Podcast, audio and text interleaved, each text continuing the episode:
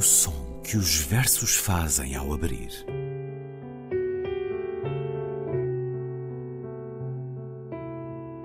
Se leio um livro e ele torna o meu corpo tão frio que fogo nenhum o pode aquecer, sei que isso é poesia. Emily Dickinson. Com Ana Luísa Amaral e Luís Caetano.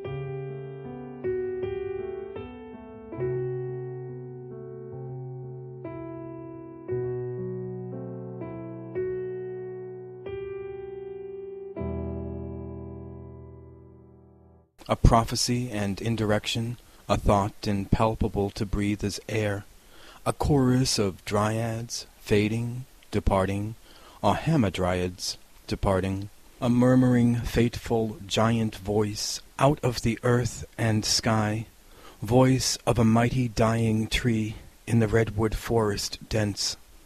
Farewell, my brethren, farewell, O earth and sky, Farewell, ye neighboring waters, my time has ended, my term has come.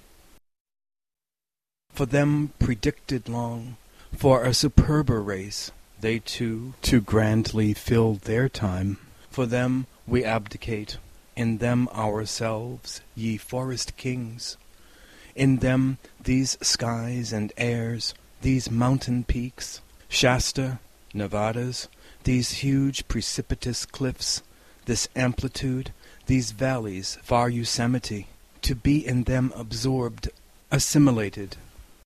Thus, on the northern coast, in the echo of teamsters' calls, and the clinking chains, and the music of choppers' axes, the falling trunk and limbs, the crash, the muffled shriek, the groan, the new society at last, proportionate to nature, in man of you more than your mountain peaks or stalwart trees imperial, in woman more, far more than all your gold or vines or even vital air. Fresh come to a new world indeed, yet long prepared, I see the genius of the modern, child of the real and ideal, clearing the ground for broad humanity, the true America, heir of the past so grand, to build a grander future. Canção da Sequoia, uma canção da Califórnia, uma profecia e uma dissimulação, um pensamento impalpável para respirar como ar, um coro de dríades extinguindo-se afastando-se, ou amadríades que se afastam também, uma voz gigante que murmura, fatídica, saída da terra e do céu, voz de uma majestosa árvore que morre na densa floresta de sequoias. Adeus, meus irmãos. Adeus, ó terra e céu. Adeus, águas vizinhas. O meu tempo acabou. O meu fim chegou. A favor deles há muito anunciados, a favor de uma raça mais magnífica que também cumprirá nobremente a sua hora. A favor deles abdicamos, nós próprios neles, ó reis da floresta. Neles, este céu e ar, estes cumes das montanhas, Shasta, nevadas, estes enormes rochedos escarpados, esta amplitude, estes vales, o longínquo Yosemite, para neles sermos absorvidos, assimilados. Assim é na costa nórdica, no eco que vem dos gritos dos cocheiros e do tinir das correntes e da música dos machados dos linhadores, o tronco e os ramos que caem, o embate, o grito surdo, o gemido. Finalmente, a nova sociedade adaptada à natureza, que é do homem nascido de vós, mais imponente que os cumes das vossas montanhas, ou as vigorosas árvores, ou da mulher mais, muito mais imponente do que todo o vosso ouro, ou as vinhas, ou até o ar vital. Recém-chegado a um novo mundo, mas há muito preparado, vejo o gênio moderno, filho do real e do ideal, desbravando o terreno para uma vasta humanidade, a verdadeira América, herdeira de um passado tão grandioso, para construir um futuro mais grandioso. Canção da Sequoia. Walt Whitman, que escutamos primeiro. Na leitura de James Carrew, que desta forma contribui na grande rede para o acesso e a divulgação da poesia dita. Depois, a tradução de Maria de Lourdes Guimarães, lida por Ana Luísa Amaral. Olá, Ana. Olá, Luís. Certos deste longo poema nesse Exatamente. ainda mais longo mundo que é Folhas de Erva, de Walt Whitman. Esta canção da sequoia. O poema foi escrito em 1873, incluído na edição de Folhas de Erva de 1881, mas tinha sido publicado na Harper's New Monthly Magazine em 1874, a troco de 100 dólares, que presumo que fosse dinheiro a sério na altura. Ah, sim. Uma proposta hoje de caminho por entre árvores. Não necessariamente é floresta, até porque a seguir vamos estar com quatro singelas árvores num acre. Quando falámos ao telefone sobre esta sua escolha para hoje, eu tinha acabado de ver há minutos um dos filmes históricos de ficção científica que a Cinemateca programou num ciclo a eles dedicados, The Incredible Shrinking Man, de Jack Arnold, de 1957 um homem que, por causa de uma nuvem radioativa, vai encolhendo até tomar um tamanho microscópico, e quando isso acontece, ele contempla o céu e a natureza à sua volta e sente-se tranquilo, porque percebe que o mais ínfimo ser vivo tem um lugar nessa grande ordem cósmica, na natureza, nessa absoluta e deslumbrante conjugação de vida, que é algo de belo e miraculoso, que é tudo aquilo que está à nossa volta, que nos rodeia. Lembrei-me também de Herman Hesse, que escreveu quando soubermos como ouvir as árvores, então os nossos pensamentos alcançarão uma alegria incomparável.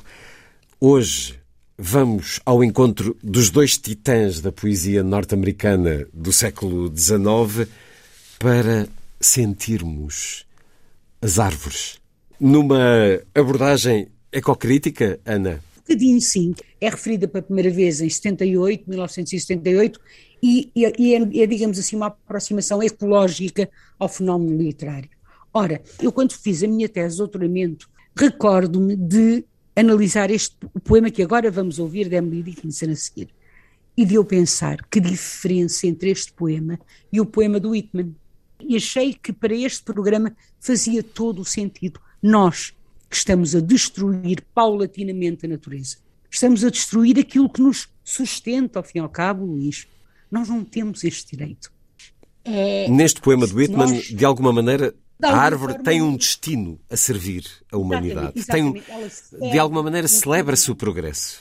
É claro, ela serve o ser humano, celebra-se o progresso como de resto, em toda a poética whitmaniana, não é? Hum. E, um progresso, seja, atenção, seja, adaptado seja, a esta época, porque é claro, se pensarmos é claro, é hoje claro. na devastação da Amazónia, por exemplo, isso não é progresso, isso é retrocesso. Certeza, e estamos a falar quando um bárbaro crime foi cometido há, há poucos dias no assassinato de duas pessoas na Amazónia. E porquê? Porque eles estavam pura e simplesmente a investigar a ação dos madeireiros, a denunciar. grandes é denunciá-los. É? Ora, se recuarmos a meados do século XIX, há um outro contexto é, histórico e social, é, é, quando é, a árvore serve o progresso aí. Seja como for, há um conflito entre o reconhecimento de que a natureza é valiosa por si, uh, independentemente do humano, e a ideia de progresso, que no fundo instrumentaliza a natureza. Esta canção da sequoia é uma sequoia que está a ser cortada. Se as pessoas procurarem este poema, Song of the Redwood Tree, é assim em inglês, verão que há umas partes em itálico, e as partes em itálico são as falas da sequoia. Portanto, quando, é, quando se lê Adeus, meus irmãos, adeus, ó terra e céu, adeus, águas vizinhas, o meu tempo acabou, o meu fim chegou. Sim, mas ele não chega de uma forma natural, digamos assim. Ele chega por, por ação causa, do homem.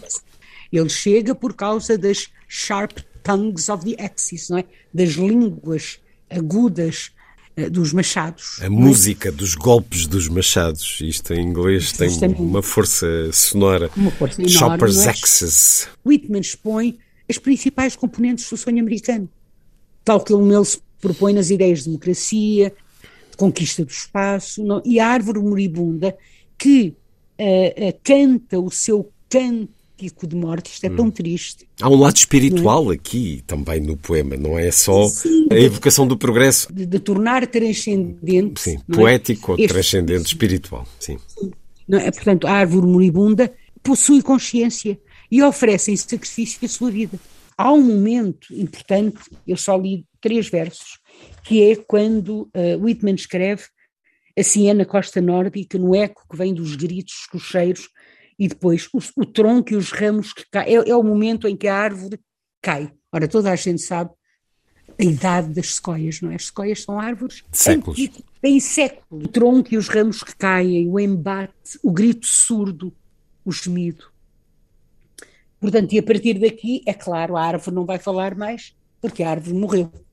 A favor de uma raça mais magnífica que também cumprirá nobremente a sua hora. A favor deles abdicamos nós próprios, ou seja, isto anda para trás e uh, o tempo é elástico neste poema. Fala do passado, fala do futuro. Esta árvore vai construir navios, ou construiu navios, árvores como ela. Portanto, o sacrifício da árvore abençoa o futuro e abençoa, sobretudo, a América. Vamos à perspectiva agora de Emily Dickinson, Ana. Eu só queria terminar agora com o finalzinho mesmo é do poema que é Whitman fala sempre do homem e da mulher, sempre. Ou da mulher mais, muito mais, e depois recém-chegado a um novo mundo. É quase edénico, digamos assim, é quase um Éden, não é? Este novo mundo. Mas há muito preparado, vejo o gênio moderno. E esta ideia de moderno, claro, como é que Whitman não havia de interessar tanto a Fernando Pessoa? Four trees upon a solitary acre, without design or order or apparent action, maintain. The sun upon a morning meets them, the wind, no nearer neighbour have they but God. The acre gives them place, they him attention of passer-by, of shadow or of squirrel, haply, or boy. What deed is theirs unto the general nature? What plan they severally retard or further, unknown? Quatro árvores num acre solitário, sem desígnio, nem ordem, nem aparente ação que tenham. O sol encontra-as de manhã, o vento, o vizinho mais próximo, só Deus dá-lhes morada ao acre, elas, a ele, atenção de quem passa, sombra, esquilo, talvez rapaz.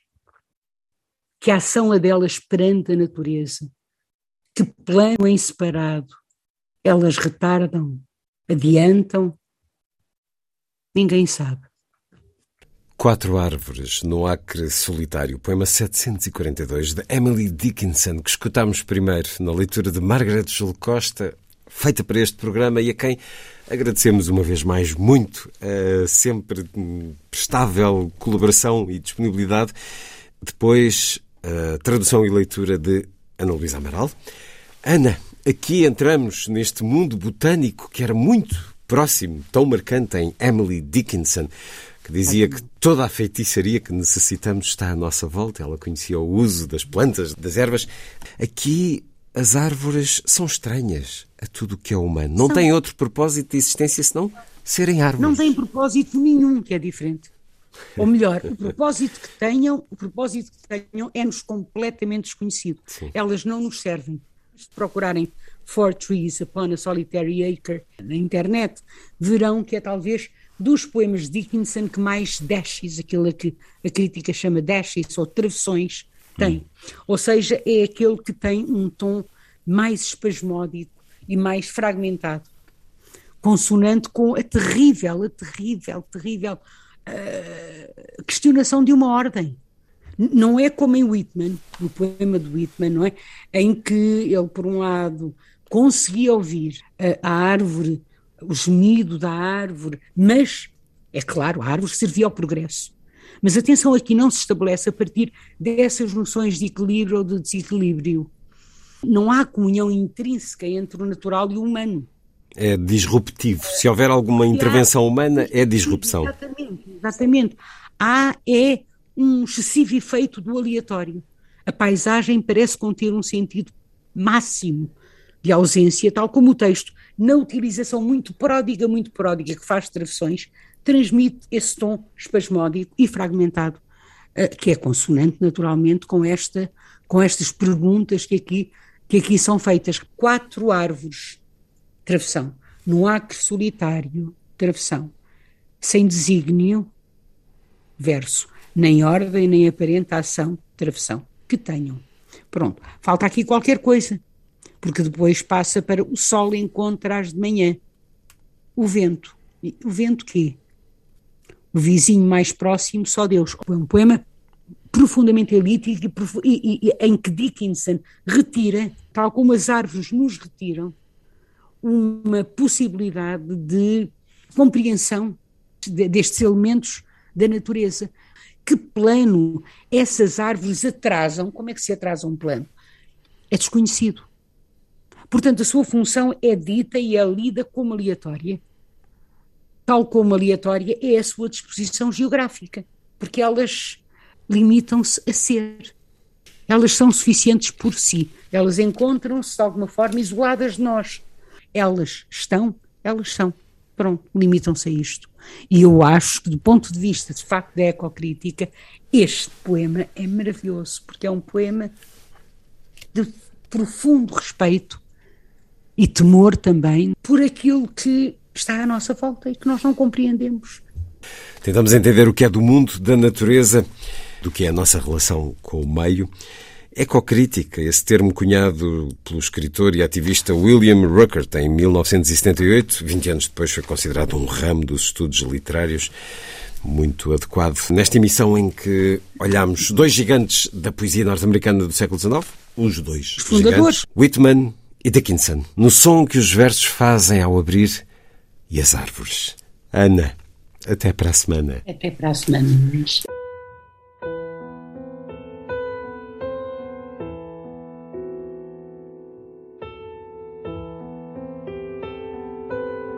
O som que os versos fazem ao abrir.